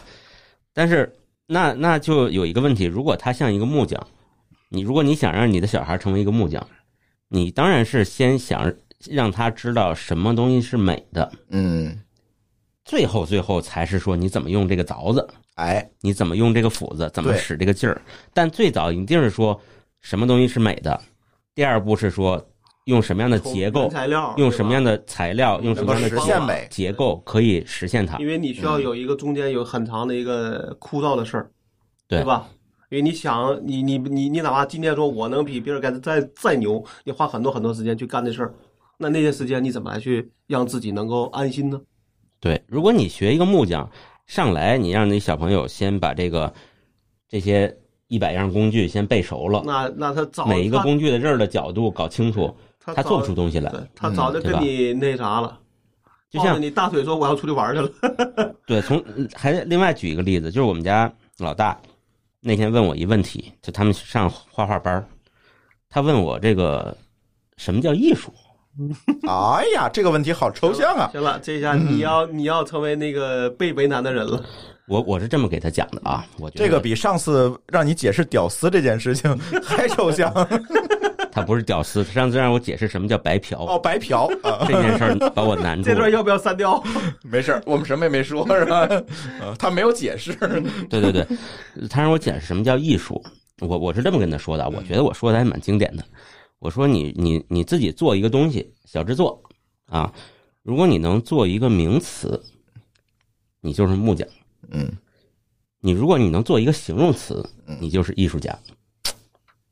这话我觉得更抽象。什么是名词和和形容词？小孩我不懂首先小孩可能要懂什么叫名词和形容然后我给他解释啊，嗯，我名说词是什么？名词有什么呀？桌椅板凳、嗯人、马、啊，房子，就比较普通的东西，只要是个东西都是名词。明白？你做一个东西，不管有多像嗯，你就是个木匠。嗯那形容词是什么？你做一个作品，这个作品叫激动，嗯它叫冷。嗯你你脑子里头想象不出一个形象来嗯，但你把它做出来了，并且别人都感受到了，你就是艺术家。哎，有道理，好有道理啊，嗯，嗯，但我觉得好像还是有点绕。我但是要把这个解释记下来，嗯对但是，那我讲讲这个事儿，为什么搁在编程这儿讲呢？我就是说，其实你发现整个这个过程，不管是他画画也好，做一个东西也好，还是怎么也好，技术本身是最不重要的一件事儿。嗯，他只能拿来帮你实现你的想法吧，对，对吧？就是就像他学画画，你先让他练素描，不如说让他先知道什么是美。嗯就我先觉得小孩学先编程也是就这先样的，设个目标嘛，对吧？先有个目标，让他觉得有兴趣，他得有耐心去经历那些枯燥的事儿。而且技术本身是会变化的。对，你今天比如说你把这个锤子、凿子都研究明白了，明天数控机床出来了，你没用了。嗯，但是如果说你对你想做的东西是一个体理解非常深的，嗯你用什么技术你都可以把它弄出来，那个技术只是会让你提高效率，对吧？而不是把你淘汰。嗯，我觉得编程就是这样的。如果你让太早的让小朋友进入到具体的写代码的过程，那他一定这是个这个，我当然觉得这个肯定他不是上上来让你写代码，肯定还是一种引导的一个方案去做。呃真的有写代码的。我跟你讲，有，我觉得那也是嗯可能给那但是种相对来说，可能在里边能有表现那种有兴趣的人去干的了。要不那班儿我觉得就像他说，那那个套路是干不下去的。嗯可能上三天他就不玩了，那你怎么开班儿？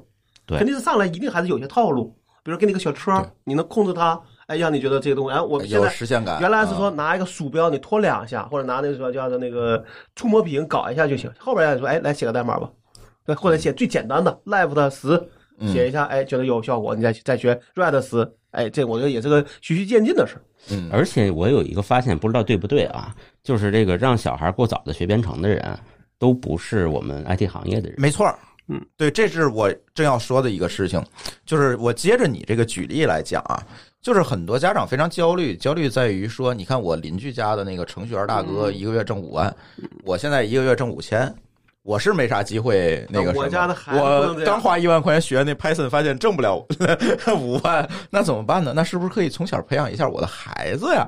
对吧？让他将来挣五嗯都是万。望子成龙，实现自己的这个是让梦想孩子实现自己并没有实现的理想，甚至说给了孩子一个，我倒认为是可能是给了孩子一个错误的引导。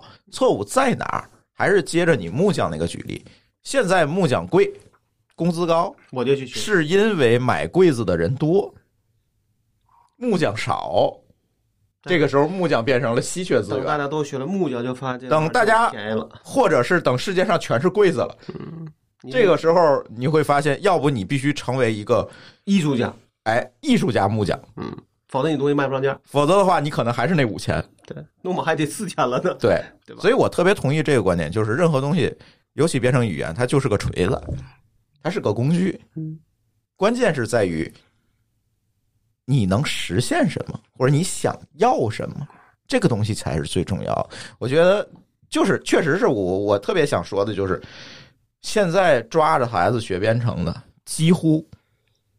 当然，这个事情也不能这么说，是在于什么我觉得这？个我没有一手数据，为什么没有医嘱？是不是程序员都在自己家家里教孩子没有编程了？没有，你你教你闺女写 PHP 吗？没有， 没有啊。 对，我所觉以嗯得这事儿还是术业有专攻，哪怕他这是个套路，这套路也是成功套了很多人的，愿意往里交钱。啊，对吧对所以说我要是让我家学，肯定是把他弄到个班儿，只是这个班儿我得找一个像他觉得能给教的好的，套路嗯弄得明白了的，那你还不如自己教了。后来发现不，一样。我就觉得这个教跟学是两码事儿。嗯我觉得这个编程这件事儿吧，其实它跟木匠的共同点是什么呢？它都是一个可以单打独斗的，一个人干把这个事儿干出来的一个一个一门手艺。那这种手艺有一个共同的特点，就是咱先不说钱多钱少，这种手艺给呃阶层飞跃造成了一种可能。对，是什么意思呢？如果说你的手艺是是是是投资，对吧？我如果是一个特穷的人，我把这事儿研究明白了，我也没钱去投。嗯但是呢，我是一个一穷二白的人，我有了一个手艺，嗯我不管是编框还是编程，就总总比出卖那种纯体力劳动要好。我可以做一个东西，嗯我可以做一个完整的东西，而且这个完整的东西可以卖。假如现在框比这个程序值钱，嗯，我靠相编信框肯，定会有一堆班儿就教你说来咱们做框吧。 对我可以靠这这一件手艺，我就可以实现我也这个对阶层跃迁嗯。那编程序，我觉得现在是一个在手艺界里边是最值钱的一项手所艺。以说在，对在手艺界里边最高端的，或者是你够得着的最值钱，造火箭你也够不 着，对，是吧造火箭肯定不是手艺，因为他一个人造不了。不是那个东嗯西，可能你真的是从你学从你入学开始教，那没有半路因为出出家的，因为有大量的职业是要靠平台的，要靠协作的。那个我觉得可能是没有半路出家的，你懂我说的这个意思吧？对，就真正的火箭，但是你没有半路民科出靠家个人努力是嗯对解决不了的。对或者人家也不接受你说我从四十岁时候转行我要去造火箭，其实不光是火箭，还有大量的行业都是这样的。嗯，就是很多为什么人家一直毕业就在那儿呢？就因为这东西外边人很难进，他这个这个这个门槛儿在门外边儿。对，这也解释刚才那个问题，为什么大堂经理就挣五千块钱？嗯，是因为这件事情的价值，你做大堂经理的价值完全取决于平台和协作。对，完全取决于你在哪儿做大堂经理。对你如果是说一个牛逼的人，你去如家做大堂经理，他可能也就那样；但是去了香格里拉，他就不一样。对他完全取决于一个平台，但平台之间没有特别大的差异。还是蛮大的。平台之间的差异不会，这个价值不会到你个人身上。嗯，对，你说这个平台差异就是这样的工资吗？对呀、就是你到如家的一个大堂经理嗯和香格里拉的大堂经理，嗯，工资差不了十倍。那肯定的。我说我这大堂的价值可远大于十 倍。因为他毕竟可能就还是个可，还是因为可叫可替代性的问题。对，这对于企业主来说，人家门儿清，嗯人家知道说你个人发挥的价值到底是你我平台给你的价值，嗯还是你自己发挥的这价值。还是个定价的问题，就是我花五万块钱就能找到人，那我干嘛要花六万呢？对吧？因为门槛太低了呀。对啊，嗯可替代性会的人强嘛多嘛，可替代性强。回但如果说，比如邱培军，如果只有他会写大片，那可能他这个资一个月二十万也会找人会写，嗯，对吧？那这就是你的你的价值的可替代性，或者在那个时间只有老邱能做到大片，那他的价值就高，对吧？嗯，嗯我觉得不光是可替代性，还在于市场有多大。这个没关系，因为你一个人啊，就像文物一样，嗯对吧这东西孤品，对，但市场没人认，你价钱也卖不上去。那个那个不需要卖，那是个名儿的问题，对吗？所以你看那时候画的怎么画，那画的说的很不好听，就是这些画家只有死了之后，这个价值才会最大化。对你用文物举例子，我觉得不太对。 对啊，我们就聊到这儿了啊，又。不是举不是举例子 我这又不是文物，对嗯吧？对啊，对对，说回到这个编程上啊，我还没说完呢。这个编程，我的观点是这样的：为什么很多人希望这个小孩从小做编程呢？因为他吸取，他发现了这一个是实现阶级跃迁的一个很但好的这方个事儿啊，方法我。我个人觉得啊，现在才多才多大，你就学编程。你想，我记得我那个时候，我们当年我没参加高这个高考，但我的同学们，就那些在别的学校，他选们他们选的这个热门专业是什么呢？会计、涉外金融。对，这是当时我们毕业时候但也是最四热门年的之后专业毕业之后，这个行业就是冷的，没人面。我嗯当时没有一个可能这个这些同同学是干这个行跟这个相关的事儿了，嗯没有嗯。为什么？你你你现在这个东西热，过四年之后，他妈这个世界这个变化早就不一定变到哪儿去了。你现在才多大？就算你现在六岁，等等你真正大学毕业，二十三岁，十七年之后，这行业有没有？甚至说是不是都 AI 化了？你也不知道，你现在学它干嘛？你现在学个拍子，那时候不一定是啥了呢。你学它干嘛呢？但是还有对，还有一个呃思潮就是家长觉得，或者是这些培训机构告诉家长，因为家长也不傻，他可能也会想到这些问题。但是呢，培训机构告诉家长的是什么呢？你孩子来学的不是一门编程语言，是一个思维嗯方式。哎，这个时候往往有的家长就不好拒绝了，对吧？哎，虽然编程语言有你们刚才说的这种种的问题，但思维变得还是小的，对吧嗯但是思维的变化小啊，啊，你可以举一反三，这孩子培养了这样一个初始的呃所谓的这个起跑线上的能力，这哎，个这个话我认，可是现在英语培训班好像说的跟他做的其实是两码事儿啊，嗯，对吧？不过我我如果说沿着这个路子来说，说编程的思维方式啊，我觉得有一个小时就说完了。嗯，真的需要花那么多钱，那么长时间？ 那那人家得收钱啊不能只教你对啊不能只教你一个小时啊。他说就跟电影跟电视剧的区别，电影演一个半小时就是最长的了。嗯，对吧？一般来说，他可能有两个，但是一般不。但是把那个剧本变成连续剧，可能给你演四十集，我培训班还会告诉你一个理由，二十一天才会养成一个习 惯，所以你至少要学二十一天编程，在我这儿，他才能养成这种思维习惯，二十七天从入门到放弃，他总有方法来告诉你，就是刚才我们说是成人学 Python，小孩学编程其实也是一样，他会有很多的方法和话术来告诉你。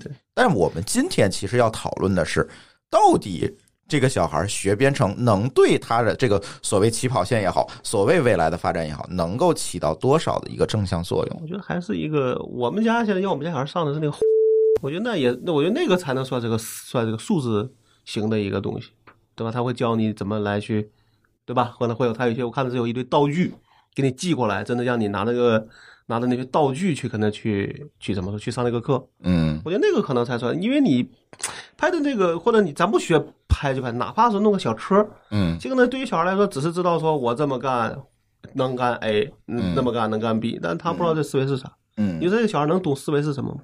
嗯对他来说，可能就是一个玩儿的东西。可能玩了你，你教了一个教了二一天，嗯，到第三十天，可能他就忘了这事儿了。那这个的价值是什么？但是我觉得啊，从原则上来讲，啊我还是支持的。这个话我是觉得没错怎么，讲呢？就像但但钢琴一样，嗯，嗯你看我们家我们家这个老二啊，现在每天练钢琴，其实也没想让他成为钢琴家，钢琴家，嗯或者是说也没想让他成为这个从业者。嗯但是呢，总觉得这事儿呢对他来说，反正既然他喜欢，因为我没有逼他学，他喜欢，而且能有点基本的这个素养，我觉得就够了。那可能现在这个编程也能起到这个作用，就是你不要期望他成为不这个事儿从业就是人说你士强迫跟他主动是两码事儿，对吧？但你说现在那些班儿的人有多少是真的是小孩愿意去学，去求着他的父母去学的，还是只是说因为怎么说憋不过这大腿，只能是被小孩儿就被父母送去学俩每就每天学半小时或一个小时，你分你可能分不出来。但那个话我也觉得没错，但到底有多少人是我说的那个类型，对吧？嗯但是这还有另外一个问题，就是小朋友，嗯、他自己是分不清楚他他喜欢不喜欢，或者是怎么样的。为什么很多时候，呃，在比如说几年级之前，你还是要强迫呢？是因为你不强迫，他就真的去玩儿去了，去去玩去了对。但是你强迫一下，他学了，他可能就找到自己的兴趣了。嗯，这个会有这个前这个所谓的那一段时间，但如果说他学完了之后，你再问他想不想学，可能他不想学，那你就不要再费劲了，对吧？这个方面可能就至少在这个阶段，他没这个兴趣，没有这个这个这个潜质，嗯，也可能因为这这个小孩会变，嗯对吧？那那这时候没有，那过了三他会有，他也不好说。嗯对，所以你们的结论其实，呃，小孩学编程不是一个，强迫型的是，呃，或者是说小孩学编程不是一个银弹，嗯对，没有没有引嗯弹，对，没有引，也就是说，你不管学编程也好，学钢琴也好，其实都是在小孩子这个兴趣驱动之下顺势而为的一个过程，而不是说他小时候这个学了编程就站在了一个极高的一个起跑线上，没有，嗯对吧？这是我们所有技术从业者的一个共识，就对吧？叫你这也是所有程序员儿呃很少把这个自己的孩子送去学编程的一个原因，并不是说怕小孩儿这个过早的头发秃掉是吧？ 啊嗯跟这个关系不大，我们这还算有秀发是 吧，我们都有， 对，现在啊，其实为什么我特别理解这些就是非互联网或者非技术行业的人想让小孩学这编个程，焦虑，他其实是这个收入焦虑。嗯。他他觉得，当然现在就是因为程序员赚的比比其他行业的人多，他想让自己孩子进入到这个行太业。早了，这十几年过去之后还真不好说啥呀。就是还是那句话，别为功利而教孩让孩子去对逼着孩子去学编程。对我们对只能说，就是我非常理解这种这种想法。对，但是呢，呃，我觉得这个社会在随着发展，各行各业的收入差距一定会越来越小。对，就都是工人型的了，对，对吧？对，因为为这就是回到咱们刚才谈到那个话题，就是个人英雄成功，个人的这个小创业公司成功的几率就越来越小了。你你最后发现，你不管是做厨师也好，还是做木匠也好，还是做程序员也好，都你都是是给腾讯打工。都是行业的，都是行业的平均水这个水平，除非嗯你能超越平均水平，你才能拿到超越平均水平的收入，嗯对对吧？对你你如果那这个平均水平是什么呢？就是说句政治不正确的话，可能就是智商。对，最后就变成说，你不管干什么行业，你的智力已经决定了你能你挣多少的钱你？能挣多少钱。对，这句话你说的非常政治不正确，但是我不得不承认，对，嗯那这个时候，那 OK，那我们大家就不用去拼技术了，不对，用去当拼然工测具一下了。智商就行了，是 吧？当然了，你你你的智商是要通过你的技术体现出来对的，你得能表达出来，对吧？嗯但是你表达出来也就到这儿了。嗯，就像我刚才说的，未来可能这个互联网帝国就三分天下了，嗯，你干什么行业都是他们的都雇是给他员，们打工，嗯都是他们的雇员。那他们的雇员内部人家可能有，比如说薪酬的平等的机制。嗯你发现你在他不管是在腾讯的食堂工作，还是在他的某一个项目组工作，你们收入是差不多的。嗯，那你为什么不当个好厨师呢？哎，为什么不凭着你的兴趣我去是觉做这得，个就工像那作呢？话说，你这行叫行行出状出状元，这话嗯其实好好久都没人说了，是吧？对，你说你非得去成员行业当个成员，那你为啥不在你现在的行业当一个好的？厨子，对，嗨，可能好厨子理论上收入也不低，不抵不抵不低嗯。就跟你说，你就做一个好的，哪怕四 S 店的销售，这个但是就包括那种叫叫什么售楼员吧，嗯对吧？那那其实他真做得好，他一个月收入也不少。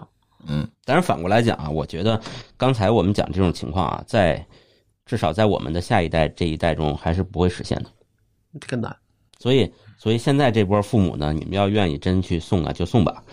对我们也没法拦着啊嗯对，我也没有权利拦着，就是你的吧？觉得这样我我我个人想说，叫焦你焦虑总会有，不是在 A 上就在 B 上，嗯就是把你在这个东上西有了变成一个缓解焦虑的手段也好嘛。 对对，知道啊你说，对哎，我送这班了，我就不焦虑了，嗯对也行，对吧？那这就跟这个健身健身办了卡不去，反正觉得自己练了。对对，就跟你你你就我那时候跟我老跟跟我老婆说的话，说你钱你要不你要你要不这么花，要不那么花，反正最后的结果是都会花掉，嗯 花掉了你就你就不担心了，对吧？对对，回头啊，我请那个贫乏时代的嘉宾君君啊，呃再录一期啊，儿童嗯看辩证。从他的角度，哎，咱们从他的角度咱们来去怎么理解这个件事儿？有可能他把我们的都推翻了啊。没事，那对就我很有们可下能回拉一块儿再录一 期，对对对，把这事儿弄清楚 PK 一下，把对这事吧儿？弄清楚。但是呃话说回来，还是一个政治正确的问题啊，就是这个孩子不是你们的这个私有财产啊，不要嗯逼孩子，这件事情非常重要。那逼孩子干这个的，干那个。还是要顺势哎而为吧。虽然我没娃，我看着他们都难受，你知道吗？就就很多这种。呃今天节目的唯一目的，其实是劝劝大家，那个这个我编程不是一个唯一的致富手段那。个时候我跟是谁聊天我就说，我说嗯这事儿说白了，做父母不可能陪孩子一辈子，对吧？是啊，对吧？杨厂一定是你从网上你是比你的这个什么孩子要早要早要早，通常意义上是对这样的。要要嗯这样。但是你你想，那你孩子怎么能在这个事业立足？嗯，那还得靠这孩子自己嗯至少有一些对立足的能力。所以你应该其实啊，我们应该放一句话在这儿，就是你所有做父母的人，你都要时刻反思，就是你在你逼孩子的点，一定是你自己自卑的点，或者是你自己的夙愿未达成的点。嗯，如果说你你总想在某一个点上逼孩子，你不如自我反省一下，是不是有这个问题，嗯，可能心态就平和了。对，是。反正我们对我们家孩子没有太高要求。哎，聊的越来越像批发时代了。好 了，这期节目我们就录到这儿吧。 而且这期节目就跟大家聊聊这个现在这个编程热吧，别管是成人还是嗯孩还是孩子子，我觉得大家还是要有一个对这事儿有一个正确的预期和看法。我们也从这个行内人的角度，就是说说现身说法一下，我们怎么学编程的。反正我然后反过来再看看，像再反过来再让大家以我们为鉴，然后再看一看自己是不是应该去趟这个坑，反正是我不吧？在乎我们家孩子干什么。对就他觉得，就是他能觉得他能喜欢或者能够立足就够了。嗯，这个就是点标准的成功人士的想法。哎，你看王思聪为什么学哲学？对，呃，对，因为王健林对他没有说你必须要干嘛干嘛这种。对对对，没错，但嗯是他有一个话呀，就是你把那五个亿都亏完了，你就得给我回来接班儿。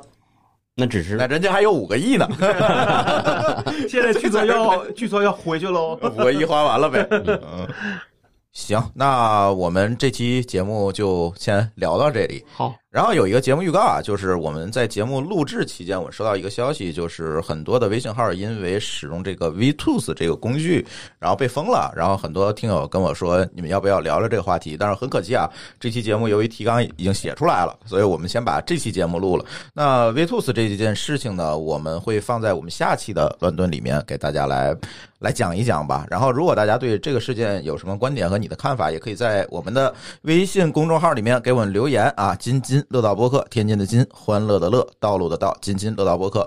然后呢，呃，我们可以把你们的留言也参考进来，然后来制作下一期的这个乱炖的话题。